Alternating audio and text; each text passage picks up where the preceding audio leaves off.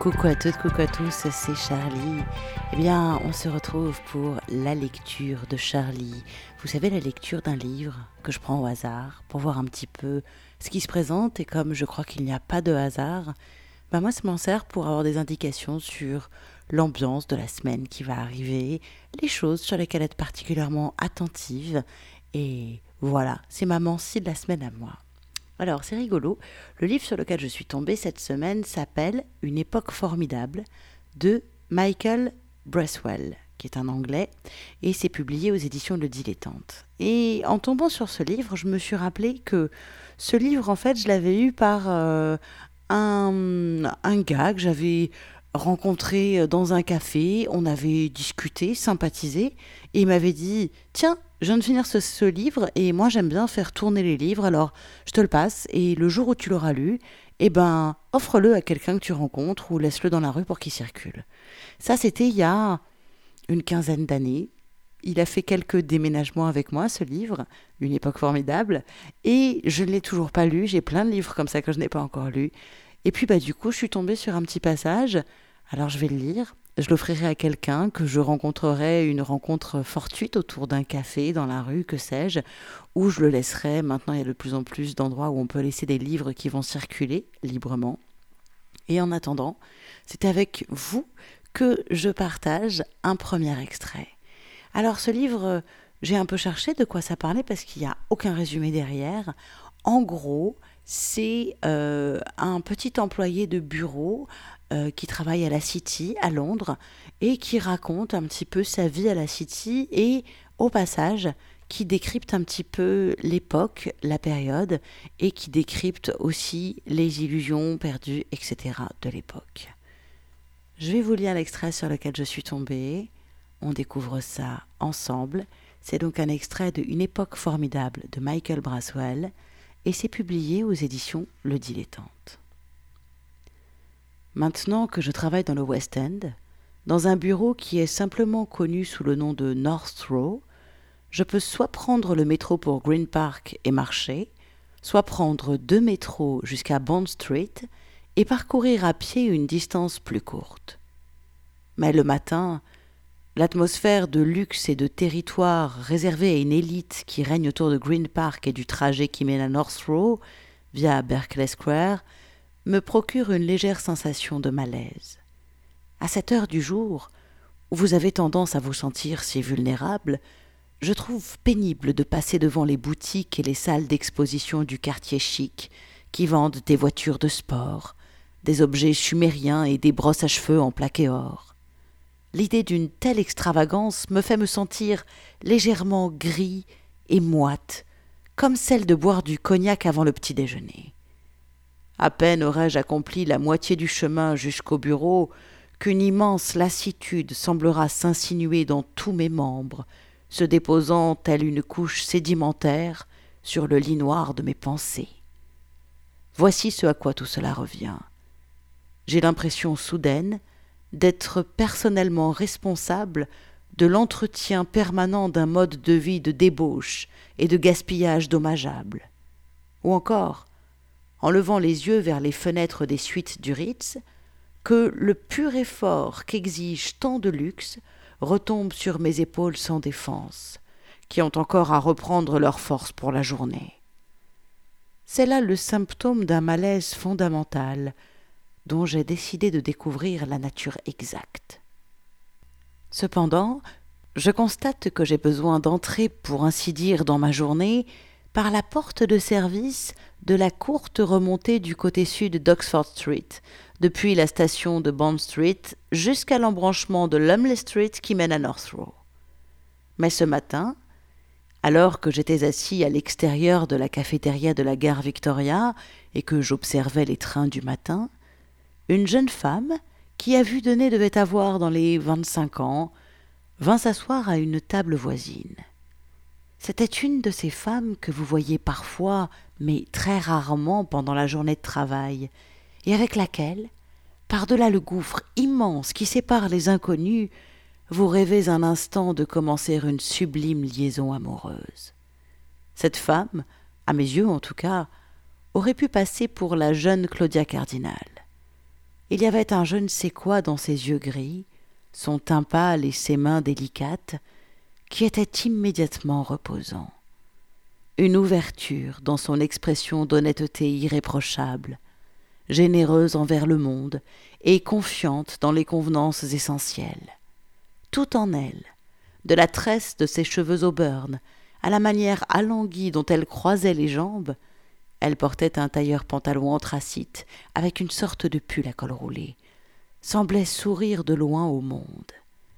L'adolescence devait avoir été pour elle un pays aisément conquis, d'où elle n'avait nul besoin de bannir la gêne ou le doute.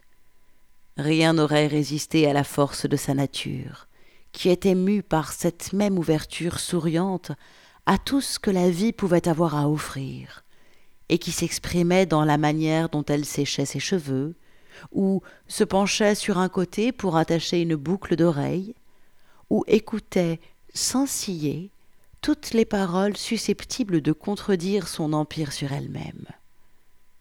J'étais si absorbé dans ses rêves d'espoir et de nouveaux commencements que je crus que la femme s'était tournée vers moi pour me sourire. Je souris en retour, sentant les plis autour de mes yeux et espérant répondre à la chaleur et à l'accueil de son regard par une expression d'amitié et de compréhension. Mais l'homme auquel en réalité elle souriait se tenait debout, juste derrière moi. J'eus un petit sursaut de surprise en m'apercevant qu'il se trouvait si près, et cognait la table, renversant mon café. Naturellement, la jeune femme ne remarqua rien de tout cela, et on eût dit qu'elle attirait l'homme vers elle de ses yeux souriants.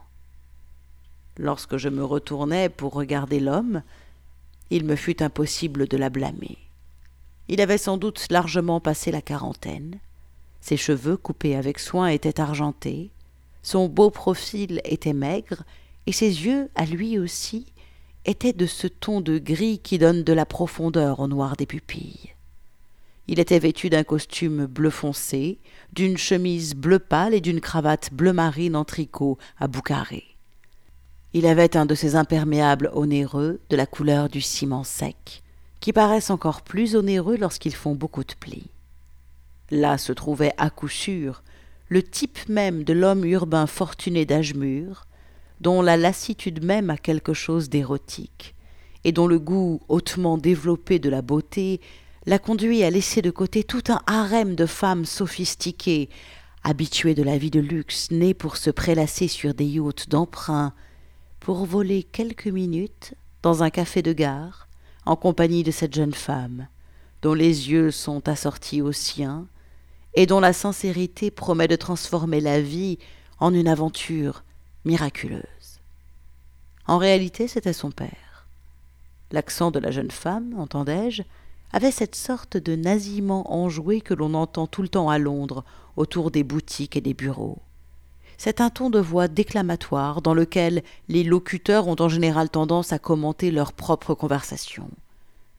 Je pensais soudain aux gens sur leur lieu de travail, du côté de Regent Street ou de Hanover Square, assis derrière leurs bureaux en désordre, lorsqu'ils passent de très longs coups de fil. La jeune femme demeurait, à mes coups d'œil furtifs, aussi belle qu'auparavant. Mais en parallèle avait fait irruption le rééquilibrage du jugement, qui vous fait considérer les manières qu'affecte une personne pour vous venger de l'impossibilité de les connaître. C'est un trait de caractère méprisable, symptomatique de son propre manque d'assurance. Mais c'est comme ça. En m'éloignant du café, en direction de l'entrée de la station du métro de Victoria, je me souvins de la façon dont Paul me disait en être arrivé à un stade où il ne voyait plus que ses propres affectations, ou ce qu'il croyait être telles. Il souffrait d'un état de gêne permanente incapable de sortir de la spirale du dégoût de soi-même, il était devenu alcoolique. Le monde lui était devenu insupportable, sans autre recours que l'ivresse. L'ambition était vaine, la culture une plaisanterie, et l'amour une impossibilité. À la longue, sans l'anesthésique de l'alcool, il ne s'estima pas de taille à affronter le choc de la vie. Il disparut trois jours, et fut retrouvé inconscient au pied d'un distributeur de billets à Cricklewood. Lorsqu'on le réveilla, Il retira cent livres et s'effondra de nouveau. Six mois après sa sortie de l'hôpital, je rencontrai Paul pour boire un café au grand comptoir d'un restaurant italien de Charlotte Street. C'était par un dimanche après-midi d'hiver, d'un froid intense. La lumière dans la rue était aussi grise que le trottoir. Tout alentour se trouvait pris dans ce silence qui annonce les premiers flocons de neige, flottant entre les immeubles avec une insistance muette. Le restaurant, aussi spacieux et lugubre que n'importe quelle cantine et sentant la friture, était décoré dans le style tyrolien, avec des chaises en bois peintes en vert et des fresques aux couleurs éclatantes représentant les lacs italiens. Il n'y avait personne d'autre à aucune des tables. Une femme italienne d'âge mûr, aux cheveux noirs et à l'air renfrogné, était assise derrière la caisse à l'extrémité du comptoir. Paul était arrivé avant moi. Comptable de profession, il avait trouvé facilement un nouvel emploi. Ses employeurs précédents lui avaient payé une cure de désintoxication dans une clinique privée avant de le virer. Mais voilà ce que font pour vous les banques américaines. Là où je travaillais, ça devait être au début des années 90. Vous auriez été heureux d'avoir un après-midi de libre. Je m'étais attendu à la représentation que l'on se fait habituellement de l'alcoolique qui s'est amendé, silhouette fragile, se déplaçant comme si elle était en verre. Mais Paul avait conservé son apparence de toujours, sauf qu'il était plus clair de peau et qu'il avait pris un petit peu de poids. Le chocolat, me disait-il. La dernière fois que je l'avais vu, ou plutôt ce que j'avais vu de lui en dernier, c'était son dos, alors qu'il poussait la lourde porte d'un pub bondé dans Holborn. Ce jour-là, alors que je me tenais derrière lui, la chaleur et le bruit au moment où il avait ouvert la porte du pub m'avaient presque fait tomber à la renverse. J'avais tiré sur la manche de son imperméable pour lui dire que je ne voyais pas l'intérêt d'entrer, mais ou bien il ne m'a pas entendu, ou bien il n'a pas voulu m'entendre. Il a disparu dans la masse de la foule, qui semblait céder à sa légère pression puis l'aspirer avant de se refermer sur lui et de le dérober à ma vue. Mais de toute façon, il se montrait plus ou moins incohérent à cette époque-là, et je n'avais pas été attristé de le voir partir. À présent, il était assis en face de moi, dans le restaurant désert, plus embarrassé qu'autre chose. Il fumait cigarette sur cigarette, et il buvait son café brûlant en deux longues gorgées, comme s'il avait un gosier en acier trempé. Je l'interrogeais sur son nouveau boulot et sur l'endroit où il habitait, mais ni sur l'un ni sur l'autre il n'avait grand-chose à dire. Il passait, dit-il, des heures sur un vélo de santé en récitant le Notre Père.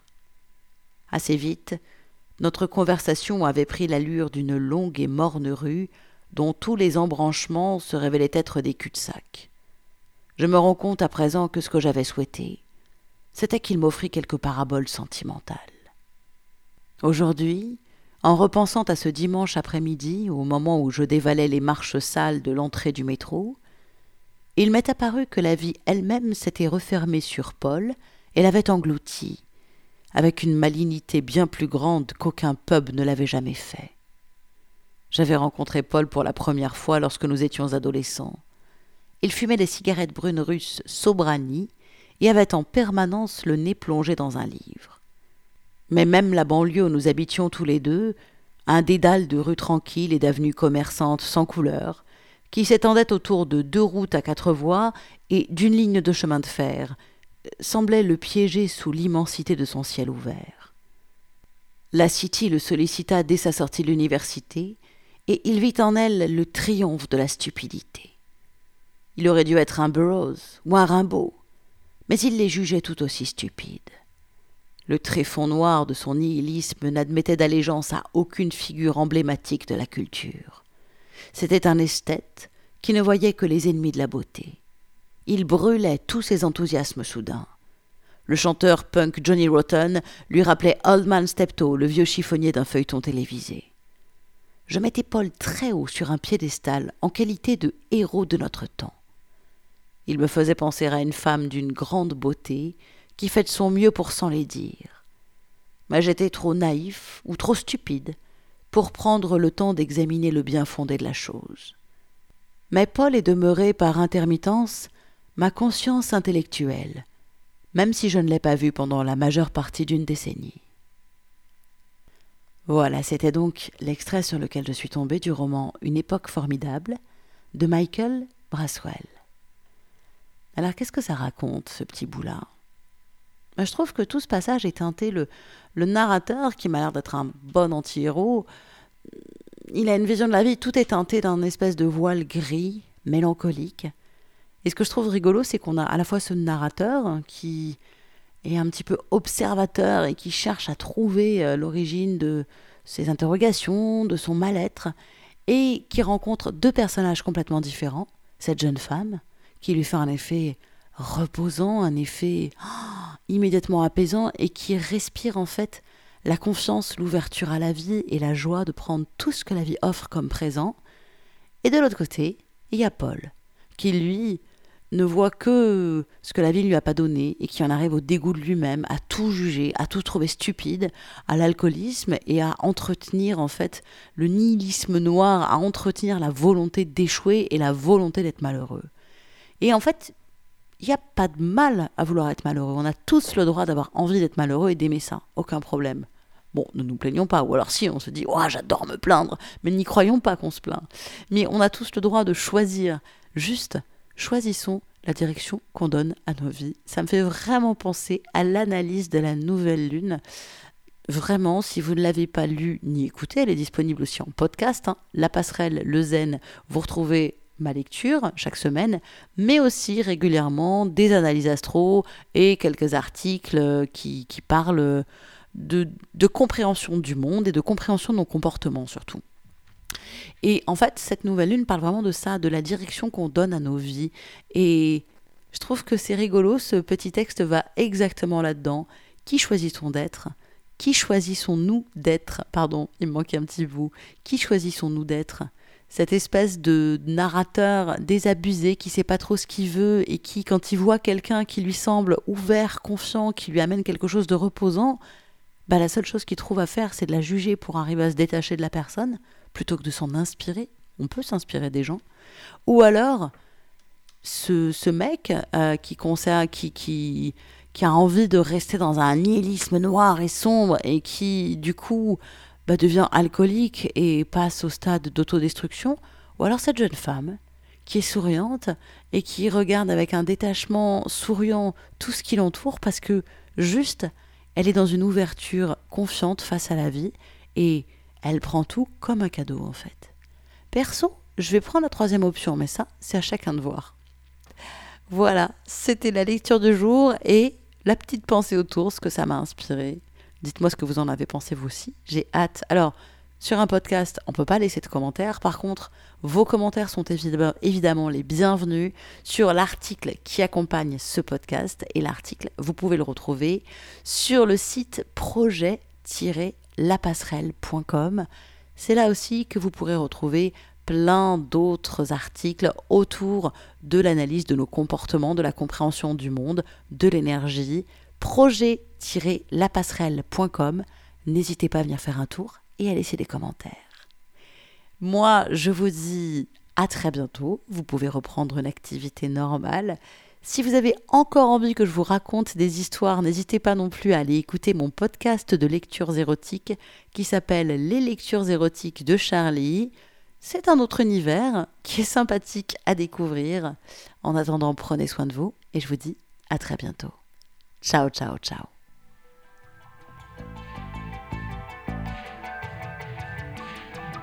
Retrouvez-nous chaque semaine sur projet-lapasserelle.com, les carnets de route d'un chaman du XXIe siècle.